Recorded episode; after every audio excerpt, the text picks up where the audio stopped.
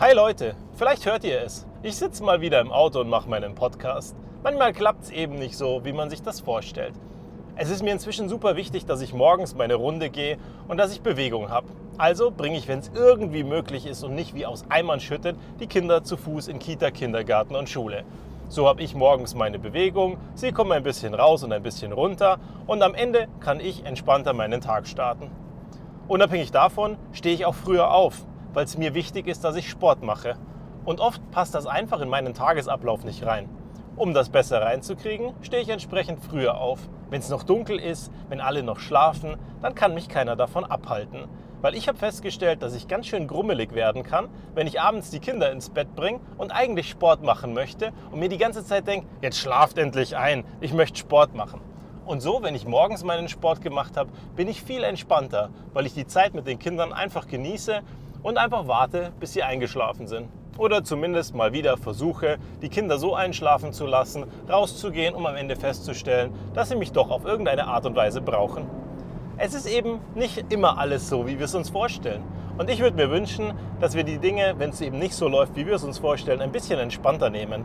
Manche Sachen kann man nicht beeinflussen. Ich habe über Jahre hinweg jeden Morgen mir einen Plan gemacht, was ich im Büro machen werde und was ich mir vornehme für den Tag, um am Ende wenig bis gar nichts zu erreichen. Glücklicherweise hat sich das inzwischen geändert. Der eine Geschichte, die ich dir heute mitgeben möchte, ist die Pomodoro-Technik. Ich weiß nicht, ob du sie kennst, aber es geht darum, sich einen Timer zu stellen und 25 Minuten total konzentriert zu arbeiten an irgendwas, was dir wichtig ist und was Ergebnisse bringen soll. Nach den 25 Minuten machst du 5 Minuten Pause.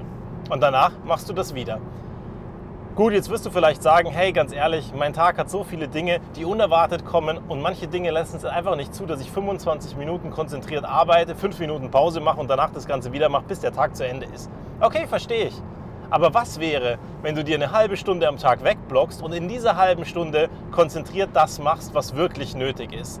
Mit Fokus und mit ohne Ablenkung. Das heißt, alle Notifikationen an deinem Handy aus oder das Handy sogar ausmachen und weglegen, an den Rechner deine Sachen arbeiten oder deinen Notizblock rausholen und die Sachen Konzepten oder was immer du eben machen musst, dass es morgen besser wird. Vielleicht irgendwas umräumen, was anders organisieren, den Schreibtisch anders organisieren, was aufräumen, die Regale zugänglicher machen oder was auch immer. Und wenn du diese 25 Minuten investiert hast, wirst du am Ende des Tages deutlich entspannter und deutlich glücklicher nach Hause fahren, weil du sagst, heute habe ich einen kleinen Beitrag dazu geleistet, dass es morgen wieder besser wird. Übrigens, auch was super Spannendes. Ich habe mal gelernt, dass wir Bücher kaufen, ganz oft mit dem Vorsatz, dass das Buch uns etwas bringt, was wir uns erhoffen. Also gehst du in den Bücherladen rein, schaust die Bücher durch, stellst fest, oh, das eine ist, dass man die Ziele seines Lebens erreicht, das andere ist, dass man die Ziele seines Lebens überhaupt findet oder rausfindet, warum man da sein möchte. Und dann nimmt man dieses Buch mit in der Hoffnung, dass dieses Buch genau das erfüllt, was man eben haben möchte. Aber ganz viele von uns nehmen das Buch mit, legen es nach Hause und wundern sich dann, warum nie was passiert, weil sie das Buch nicht gelesen haben. Sie haben es einfach gekauft und mitgenommen. Und da muss ich dir heute sagen, ja, stimmt. Wenn du Bücher kaufst, die dir was beibringen und du sie dann am Ende nie liest, dann ist es sehr wahrscheinlich so, dass es am Ende nicht funktionieren wird. Wenn du allerdings Bücher mitnimmst und sagst, hey, die letzte Stunde vor meinem Abendtag, also wenn ich ins Bett gehe, setze ich mich einfach mal hin und lese ein Buch oder die letzte halbe Stunde, da sind wir wieder bei diesen schönen 25 Minuten, ne? dann könnte das über die Zeit eine gewaltige Veränderung in deinem Leben bewirken, weil du anfängst, Bücher zu lesen, weil du anfängst, abends runterzukommen und nicht den Fernseher benutzt, weil einige von uns abends den Fernseher brauchen zum Runterkommen. Und das ist das denkbar Dümmste, was du deinem Gehirn antun kannst, auch wenn du glaubst, dass es so ist. Wenn du heute deine Schlafwerte messen würdest, würdest du feststellen, dass wenn du eine Stunde bevor du ins Bett gehst, keine Medien mehr benutzt, kein Smartphone mehr benutzt, du deutlich besser schlafen könntest, du deutlich entspannter bist.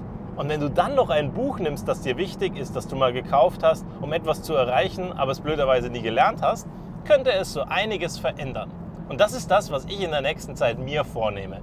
Ich möchte abends, wenn ich schlafen gehe, die letzte halbe Stunde oder die letzte Stunde einfach in ein Buch schauen. Vielleicht mache ich auch eine halbe Stunde etwas für mich, mache irgendein Training oder irgendwas fertig, was ich unbedingt machen möchte und wo ich zu wenig dazu komme den Tag über. Und die letzte halbe Stunde schnappe ich mir dann das Buch. So könnte ich zwei Sachen erledigen und wären unterm Strich wieder deutlich entspannter und deutlich relaxter. Aber gestern, zu deinem Trost, habe ich es nicht geschafft. Wir waren beide so kaputt, dass wir einfach ins Bett gegangen sind. Dass wir gesagt haben, hey, wir bringen die Kinder ins Bett und wir tun es uns diesmal gar nicht an, versuchen wieder rauszukommen und alles Mögliche.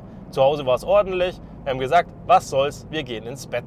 Und dann wache ich heute wieder auf und denke mir, ja, die ersten fünf Minuten ist besser. Ja, die nächsten zwei Stunden ist der Kopf auch ein bisschen entspannter. Aber unterm Strich investiere ich morgen wahrscheinlich wieder die Zeit oder heute Abend, dass ich sage, ich tue was, was mir gut tut und schlafe dafür ein bisschen weniger. Falls du beides unter einen Hut kriegst, bin ich sehr stolz auf dich und auch ein kleines bisschen neidisch, weil ich mir wünschen würde, dass ich mir manchmal ein bisschen mehr Zeit nehme fürs Schlafen.